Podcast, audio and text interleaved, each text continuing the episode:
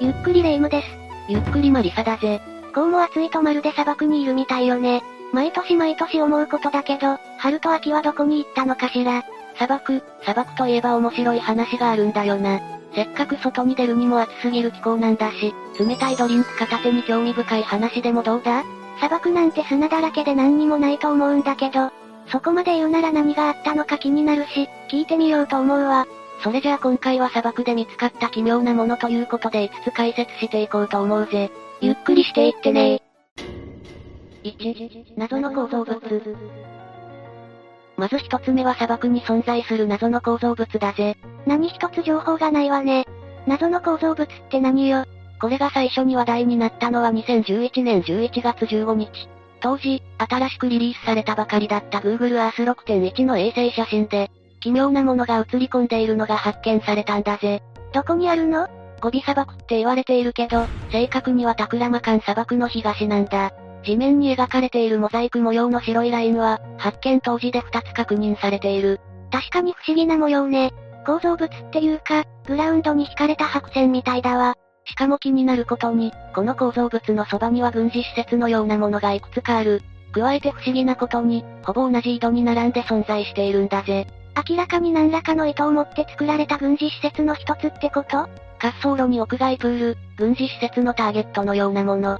その並びにこのモザイク構造はあるんだが、この白いラインのモザイクは、衛星用キャリブレーションマーカーではないのかと考えられているんだぜ。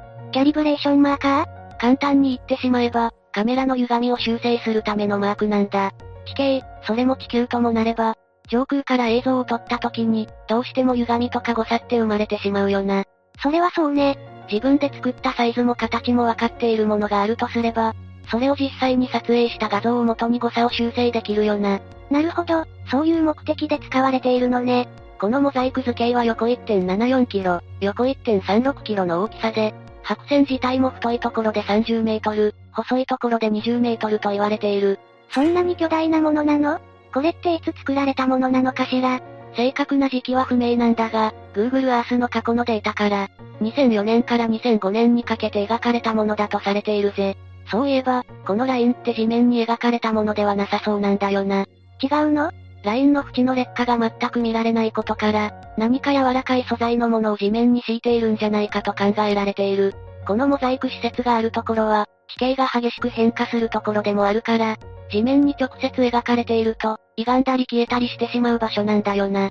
これだけ大きなモザイクをかけるほどの資材って、とんでもなくお金がかかりそうね。その通りだな。地形の凹凸があるにもかかわらず、上空から直線構造に見えるような素材。地形に対してフィットさせられてかつ、綺麗にまっすぐに見える素材だな。それも当時、安価で手に入ったところを考えると、トタンのようなものだと考えられている。それって本当に衛星用のマーカーなの？そんなに手間とお金がかかりそうなことするかしら？良い着眼点だな。こんなモザイク画みたいな衛星用キャリブレーションマーカーはないんだぜ。衛星から取得したデータを直したり、ノイズを取り除いたりするために使うもの。そういう話だったわね。衛星のカメラの向きや高度、軌道修正を加味してデータを直すんだが、そのために地上にマーキングして基地情報と照合して構成する。例えばウユニ塩湖の大きさ、円滑な表面、高い反射率を利用して、人工衛星による海洋面積の構成に使われていたこともあるんだぜ。それじゃあやっぱり、そんなに面倒でコストもかかるような、複雑なモザイクを作る必要はないんじゃない？それに山も近くて、地形が変わりやすいところには作らない。平坦で距離を確実に計測できるところに作るものなんだよな。地形がデコボコとか、計算が面倒だとキャリブレーションマーカーとしては使いづらいに決まってるものね。それじゃあこのマーカーって何なの？このオブジェクトは場所から軍事用と考えられるし、通常のマーカーではなくて、より高度なキャリブレーションを行うために設置したものなのではないかと言われているんだぜ。軍事用でより高度な？真横に四角い図形が隣り合っているモザイクオブジェクト。実は同じ緯度である北緯40度をずっと見ていくと北京に出くわすんだ。北京に、実際の北京とこのオブジェクトを照らし合わせると、横縦の比率がかなり近くなっているんだ。モザイク施設の横の真四角は至近状だな。でも、そんな三角だらけの街なんてないでしょ。無駄なスペースが生まれまくって大変だわ。面積を用いて計算し、誤差を修正するのに役立てようとしていたんじゃないかと考えられているな。それにしても、そんなに精密で面倒なことをしようと思ったのかと思ったけど、軍事用だと考えたら理解もできるわ。人もそんなに行かないし、面積は広大。軍事施設を作るのには良い場所なのかしら。アメリカのエリア51も確か砂漠だったものね。ウバール。次は幻の都市ウバールだぜ。ウバールコーランとかアラビアンナイトに登場する神秘の都市だ。数千年にわたり発見されず、謎の失われた都市とされていたんだが、NASA の人工衛星トレーダーによる調査で発見されたんだぜ。海ではないけどアトランティスみたいなものよね。ウバールが見つかったのはオマーンのルブアルハリ砂漠。空虚な地とも呼ばれるこの砂漠に、神秘の都市はあったんだ。どうやって見つけたの？?NASA が衛星から砂漠の中の道を見つけたんだ。工業や薬でもあった入港の古代アラビアにおける交易路だな。そこを調査隊が調べると、要塞跡地や遠隔地の陶器のかけらなどが見つかったんだぜ。どうしてウバールは地面の下に埋まってたの？要塞跡の下からは大きな石灰石の洞窟が見つかっているんだが、その奥からは水が湧き出していることも分かったんだ。都市が消えてしまった背景は、地盤沈下ではないかと考えられているんだぜ。そうなのね。それが原因でもう住めないから、そこにいた人たちもいなくなってしまったの？うーん、どうなんだろうな。ウバールは当時繁栄を極めていたんだが、市民たちは強欲かつ不道徳な生活を改めず、結果として神アッダーに滅ぼされたという伝説は残っているんだぜ。地盤沈下は神の怒りだったってこと？実際の壊滅の原因は、天変地異によるものだとされているから、それを神のおぼし飯と考えるかどうかはその人次第だな。人間は自然に勝つことはできないということなんだろう。ウバールがどうして滅びたのか、どんな生活をしているのか、まだまだ今後も目が離せないところだわ。砂漠の中のアトランティス、興味深いわね。3、巨大メガホン。次は巨大メガホンだ。メガホンって声を大きくするあれ？そうだぜ。巨大なメガホンなんてどこにあるの？アメリカカリフォルニア州のラスベガスとロサンゼルスの間にあるモハーベ砂漠だな。道路もほぼないし、人が住む場所から遠く離れた謎めいた場所なんだぜ。ふむふむ。金属製のこの巨大なメガホンは、モハーベ砂漠国立保護区の外れにある丘の岩の上に、しっかりはめ込まれているんだ。長らく屋外に放置されているから、サビサビだけどな。そもそもどうしてここにメガホンが？人もそんなにいないんだから、放送用じゃないわよね。一体、これが何のために設置されているのか、それは誰にもわかっていないんだぜ。謎の標識であるという人も、アート作品だという人もいるな。なるほどね。それに何マイルも周囲には何もない場所だし、人っ子一人いない。こんな場所に全長2.4メートルもある重たいものを、高い丘の上まで引っ張り上げて設置した理由すらも謎なんだよな。メガホンだとしたら誰かが使うために置いたとか ?2.4 メートルもあるんだぜ。さすがに一人で使うには大きすぎるだろ。しかもメガホンってことは、大きな音で遠くまで声を届けたいってことよね。何もないし人もいないんだから意味もなさそうよね。実験かしら。そもそもこれっていつからあるの？だいたい30年ほど前からあると言われているな。めちゃくちゃ古いものではなさそうだけど、やっぱり用途がわからないと謎は解けなさそうね。1940年頃から1950年代にかけて使われていたサイレンに似ているようなんだが、どうやらそれも違いそうなんだよな。サイレンって言っても人がいないんだから、必要ないじゃない。この地域には、かつて鉄道で化学薬品を運んでいたという過去があるから、事故があった時にサイレンを用いて警告するというのは、絶対にない話ではなかったんだぜ。そうなのね。そうだ、何か書いてあったりしないの？自治体とか国の持ち物だったら何か書いてありそうだし、作ったメーカーの印とか入ってないのかしら。残念ながらそういったマークは何もないんだぜ。他にもロケットの一部とか、パイプラインのベンチュリ管だとか、いろんな憶測は飛び交っているんだが、クリティカルな説はまだ出てないな。そういうパーツだったら、こんなところに固定されてるのはどう考えてもおかしいものね。実はよく観察すると、内部に十字の金属パーツが入っているから、銃の照準器の類じゃないかとも考えられているな。2.4メートルの照準器？ハメハメ波とかサテライトビームでも撃つの？他には何百マイルも広がる広大なカリフォルニアの洞窟の場所を示しているものだとか、巨大な金庫を示しているとか、徳川埋蔵金も真っ青な説も語られているんだぜ。やっぱり一周回ってサイレン説、メガホン説がしっくりくる気がしてきたわ。そういう話もロマンがあって面白いとは思うんだけどね。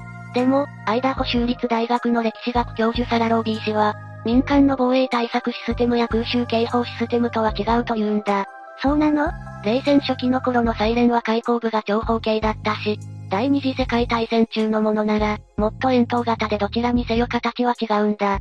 それに人々のためにサイレンを置くなら、やはり設置場所がおかしいよな。専門で研究してる大学の教授が言うんだからそうなのよね。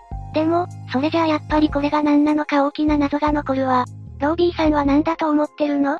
何かの測定装置であるというのがロービー氏の推測だ。ポイントになるのは音の障壁実験を行っていた、エドワーズ空軍基地が近いこと。史上初の音速を超えたチャック・イェーガーのフライトが行われたのもここなんだぜ。そうだったのね。つまり飛行による衝撃や音波関係の測定装置ってことだな。それからネバダ核実験場ともそんなに遠くないしな。ネバダ核実験場？1963年までは地上で、それ以降では地下で核の実験が行われていた場所だ。それによる衝撃波や地殻変動を検出するために使われたという可能性もあるということなんだぜ。軍関係のものだったら、情報はそうそう出てこないかもしれないけど、一体どれが正解だったのか、どれも違うのか、答え合わせがされることを期待するわ。4、郵便局。四つ目は砂漠の中にポツンと佇む郵便局だぜ。砂漠の中にポツンと郵便局？それは中国内モンゴルにあるトングリ砂漠の奥深い場所に、砂丘に囲まれて佇んでいる小さな郵便局があるんだ。これって使われてるの？かつて使われており35年以上前に廃墟になったんだが、2020年頃に再建され再び運用が始まったんだぜ。こんなところに郵便局とか使う人いるのかしら？それが SNS で話題になってからというもの。この郵便局の消印が押されたポストカードを発送してほしいという人が急増したんだぜ。確かにレアリティは高いものね。中国北西部内モンゴル自治区にあるトングリ砂漠は、4万3000平方メートルもの広大な砂漠なんだが、この郵便局はわずか15平方メートル。元はこの小さな郵便局も利用されていたんだが、オフロード車の普及で、利用者はどんどんいなくなったという歴史があるんだ。使う人もいないしってことで、放置されちゃったのね。その郵便局復興をしようとしたのが、張さんという人物と砂漠20年以上住んでいる張さんの友人。この郵便局が必要だったんだから当たり前なんだけど、砂漠地帯に住んでいる人がいるのね。当初、木で作った郵便局を砂漠に運ぶ予定を立てたんだが、運搬が難しかったから、材料を運んで20日がかりで再建したんだぜ。灼熱の砂漠で建設作業とかとんでもなくきつそうね。砂漠の環境は生優しいものじゃないからな。塗装ですら丸3日もかかってしまったそうだぜ。張さんと友達の熱意には脱帽だわ。そんなこんなで中国郵政局に申請したところ、審査が通り無事開局するに至ったんだぜ。この郵便局が SNS で注目を集めると、2021年の1、2月だけで2万通以上の郵便物がここから送られたそうだ。砂漠にある郵便局だってことを考えるとすごい数よね。流行病で会いたい人に会えなくなってしまった状況も送られた手紙の枚数が増えた要因かもな。なるほどね。さて、ここで張さんはとあるビジネスを思いついた。ビジネス？広大な砂漠にポツンとある世界最高クラスに偏僻な郵便局から、手紙やハガキを送りたいという人のためのサービスだぜ。張さん、頭良すぎない？これが想像通りに大ヒット。中国全土どころか世界各国から、この郵便局からポストカードの発送を求める人からのリクエストを受け付けたんだ。オンラインで申請して待ってるだけでいいなら、正直ちょっと欲しいものね。それから、この郵便局の5キロ先くらいにはオアシスがあるんだぜ。張さんと友人はゆくゆくは郵便局の周辺に、4万本の植樹をしたいと考えているそうだ。すでに2022年の段階で1万本を植樹したそうだな。砂漠の郵便局からこんなにバイタリティに溢れた人の話になるとは思わなかったわ。それでも自然環境を良くして、流行り病で殺伐とした人々の心に癒しと楽しみを与えてくれたんだし非常に良いことをしている人よね。なんだか私も頑張らないとって思ったわ。5、ウェルウィッチャー。次はウェルウィッチャーだぜ。ウェルチ？ウェルチじゃ濃くて美味しいジュースになっちゃうぜ。ウェルウィッチャーだぜ。それは何なの？砂漠に生えている植物だな。和名は砂漠を元と言うんだが、一般的には奇想天外という名前でも親しまれているぜ。その命名が奇想天外だわ。ウェルウィッチアは、アフリカのナミブ砂漠に自生しているかなり珍しい植物なんだ。出現したのは1億年ほど前に出現したとされているんだが、当時から現在までその姿を変えていないことから、植物界の生きた化石とも言われている。シーラカンスとかカブトガニと同じってことね。それから一番の特徴はその寿命の長さだな。なんと最も長寿なものでは、2000年以上生きていると言われているんだぜ。寿命4桁は化け物じゃない。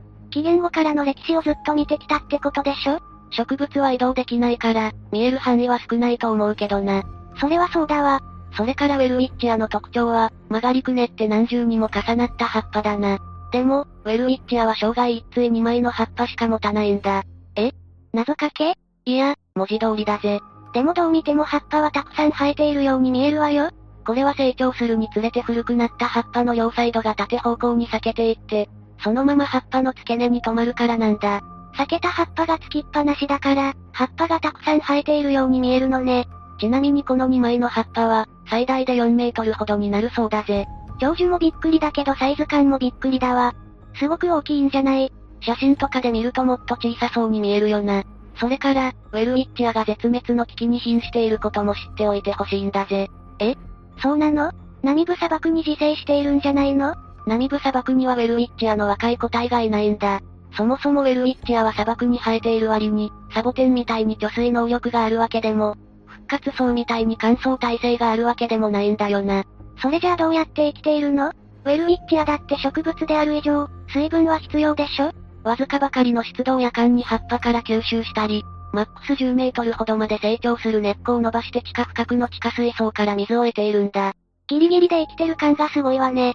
今見られるウェルウィッチアは、今のような乾燥地帯になってしまう前に生まれたものであって、それ以降に生まれたウェルウィッチアは、地下水に根を届かせる前に枯れてしまうと考えられているんだぜ。そっか、だから若い個体が成長できないのね。現段階では深刻なほど数が減っているわけではないんだが、若い個体が育っていないこと、飼育が難しいことを考えると、今後絶滅を危惧される植物の一つであるとされているんだよな。不思議で面白い植物、それも私たちよりもはるか年上の存在でしょ？地球上の先輩がいなくなってしまうのは悲しいし、なんとかしてウェルウィッチアの絶滅を回避することはできないのかしら。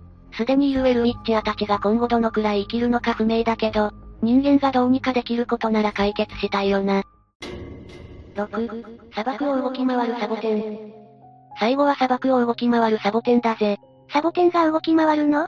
なんかそういうキャラクターいたわよね。ファイナルファンタジーシリーズに出てくるサボテンだとかな。今回話したいのは、足が生えてて歩き回るファンタジー世界のサボテンじゃなくて、現実に存在するガチで動くサボテンだぜ。そんなのいるの？メキシコ北西部のバハカリフォルニアスル州。ここには変わった特徴を持つサボテンが存在しているんだぜ。地元ではクリーピングデビル、血を這う悪魔と呼ばれているんだ。確かにサボテンが移動してきたら怖いけど、とんでもない名前ね。それで具体的にはどうやって移動してくるの成長すると片方側だけが伸びていって、枯れた方の体の部分を切り捨てていくんだ。この結果、砂漠を時間をかけて動き回るように見えるんだな。それにしてもこのサボテンはどうして動き回ってるの？普通サボテンって砂漠に直立してるイメージなんだけど、このサボテンはそもそもまっすぐ上に伸びるんじゃなくて、先端だけを少し起こし、基本的に地面に這いつくばっているんだ。この体勢が生き残りに大きな役割を果たしているんだな。地面を這う形になっているのが重要ってこと？まず、話はこの地域が砂漠地帯じゃなくて、寒冷な海洋気候だった時代まで遡る。このサボテンは年60センチも成長し、トゲだらけの幹で、誰も近寄らせない大きなサボテン群を形成していたんだぜ。ふむふむ。だが、時代は下り今のような乾燥した気候になると、成長率は10年で60センチというペースまで落ち込んでしまうんだ。成長ペースが10分の1に、これだけ厳しい環境になって、このサボテンは地面を這うように成長しているうちに、幹の先端に向かって根を張るようになり、土壌にしっかり根付くと、後ろの古い部分は死んで腐るようになった。根っこはたくさんあるほど栄養とか水分を集めやすいと思うんだけど、後ろの方を切り離しちゃっていいの？枯れて腐った古い部分は新しい幹が育つための栄養になるからな。賢いじゃない。厳しい環境で生きていくために、自分の体を栄養素にして生き残るようにするなんて、直立したら下の古い部分を切り離すって選択はできないものね。ある意味、そこまでしないと生き残れない。カツカツで生き延びているとも言えるんだけどな。あ、さて、クリーピングデビルもウェルウィッチアと同様に、絶滅の危機に瀕している植物なんだよな。自転車創用すぎて自利品なのかしら。この生存戦略じゃ生きていけないの？いや、希少性のあまりサボテンマニアが莫大なお金を投資して、自分の多肉植物コレクションに入れようとするからだ。場合によっては闇市場で4000から5000ドルで売られることもあるそうだぜ。お金になるんだったら、象とかと同じで狩られる対象になっちゃいそうね。しかも俊敏に動くわけじゃないから取り放題みたいなもんだし、違法取引だけが脅威じゃないんだけどな。血を這うように自生しているせいでバリケードのようになってしまい、装飾の家畜にとって厄介な存在になってるんだ。いくら装飾でもトゲだらけのサボテンは食べられないものね。だから農場主がこのサボテンの群生地を破壊したり、作物の農地を整地するために、ごっそり駆除してしまうなんてこともあるんだぜ。農場主とか農家さんも生活がかかっているわけだし、無限に攻めるわけにはいかないわよね。そんなこんなで現在、このサボテンは絶滅危惧植物にリスト入りしてるんだ。それじゃあこのまま行くとこのサボテンは消えちゃうってこと？このままの状態だとそうなってしまうということだな。もし余計なことをしなければ、100年は問題ないと考えられているんだぜ。このサボテンも長く生存できるようにしてあげたいわね。さて、今回は砂漠で見つかった奇妙なものについて話してきたな。日本にいると砂漠って遠い存在なんだけど、知らない世界だからこそ興味深く聞けたわね。ただの砂しかない土地じゃないんだぜ。砂の下から遥か昔の街が見つかったり、よくわからない構造物がポツンと置かれていたり、もっと面白いものもたくさんありそうよね。あまりにも暇すぎる人は、Google Earth で砂漠を旅するのも暇つぶしとして良いかもしれないな。何か見つけて大バズりできるかもしれないわね。というわけで、今日の動画はここまで。動画が面白かったら、高評価とチャンネル登録よろしくお願いします。最後までご視聴いただきありがとうございました。れも私たちよりもはるか年上の存在でしょ？地球上の先輩がいなくなってしまうのは悲しいし、なんとかしてウェルウィッチアの絶滅を回避することはできないのかしら。すでにいるウェルウィッチアたちが今後どのくらい生きるのか不明だけど、人間がどうにかできることなら解決したいよな。6、砂漠を動き回るサボテン。最後は砂漠を動き回るサボテンだぜ。サボテンが動き回るの？なんかそういうキャラクターいたわよね。ファイナルファンタジーシリーズに出てくるサボテンダーとかな。今回話したいのは、足が生えてて歩き回るファンタジー世界のサボテンじゃなくて、現実に存在するガチで動くサボテンだぜ。そんなのいるの？メキシコ北西部のバハカリフォルニアスル州。ここには変わった特徴を持つサボテンが存在しているんだぜ。地元ではクリーピングデビル、血を這う悪魔と呼ばれているんだ。確かにサボテンが移動してきたら怖いけど、とんでもない名前ね。それで具体的にはどうやって移動してくるの？成長すると片方側だけが伸びていって、枯れた方の体の部分を切り捨てていくんだ。この結果、砂漠を時間をかけて動き回るように見えるんだな。それにしてもこのサボテンはどうして動き回ってるの？普通サボテンって砂漠に直立してるイメージなんだけど、このサボテンはそもそもまっすぐ上に伸びるんじゃなくて、先端だけを少し起こし、基本的に地面に這いつくばっているんだ。この体勢が生き残りに大きな役割を果たしているんだな。地面を這う形になっているのが重要ってこと？まず、話はこの地域が砂漠地帯じゃなくて、寒冷な海洋気候だった時代まで遡る。このサボテンは年60センチも成長し、トゲだらけの幹で、誰も近寄らせない大きなサボテン群を形成していたんだぜ。ふむふむ。だが、時代は下り今のような乾燥した気候になると、成長率は10年で60センチというペースまで落ち込んでしまうんだ。成長ペースが10分の1に。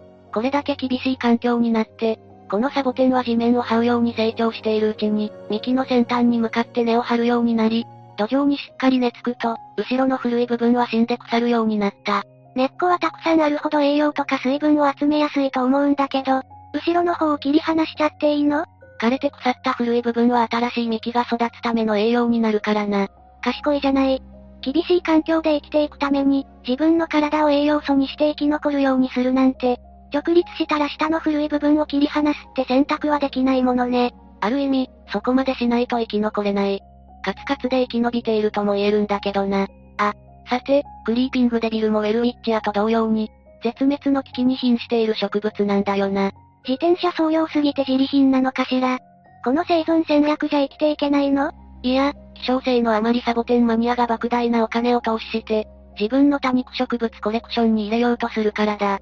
場合によっては闇市場で4000から5000ドルで売られることもあるそうだぜ。お金になるんだったら、象とかと同じで狩られる対象になっちゃいそうね。しかも俊敏に動くわけじゃないから取り放題みたいなもんだし。違法取引だけが脅威じゃないんだけどな。血を這うように自生しているせいでバリケードのようになってしまい、装飾の家畜にとって厄介な存在になってるんだ。いくら装飾でもトゲだらけのサボテンは食べられないものね。だから農場主がこのサボテンの群生地を破壊したり、作物の農地を整地するために、ごっそり駆除してしまうなんてこともあるんだぜ。農場主とか農家さんも生活がかかっているわけだし、無限に攻めるわけにはいかないわよね。そんなこんなで現在、このサボテンは絶滅危惧植物にリスト入りしてるんだ。それじゃあこのまま行くとこのサボテンは消えちゃうってこと？このままの状態だとそうなってしまうということだな。もし余計なことをしなければ、100年は問題ないと考えられているんだぜ。このサボテンも長く生存できるようにしてあげたいわね。さて、今回は砂漠で見つかった奇妙なものについて話してきたな。日本にいると砂漠って遠い存在なんだけど、知らない世界だからこそ興味深く聞けたわね。ただの砂しかない土地じゃないんだぜ。砂の下から遥か昔の街が見つかったり、よくわからない構造物がポツンと置かれていたり、もっと面白いものもたくさんありそうよね。あまりにも暇すぎる人は、Google Earth で砂漠を旅するのも暇つぶしとして良いかもしれないな。何か見つけて大バズりできるかもしれないわね。というわけで、今日の動画はここまで。動画が面白かったら、高評価とチャンネル登録よろしくお願いします。最後までご視聴いただきありがとうございました。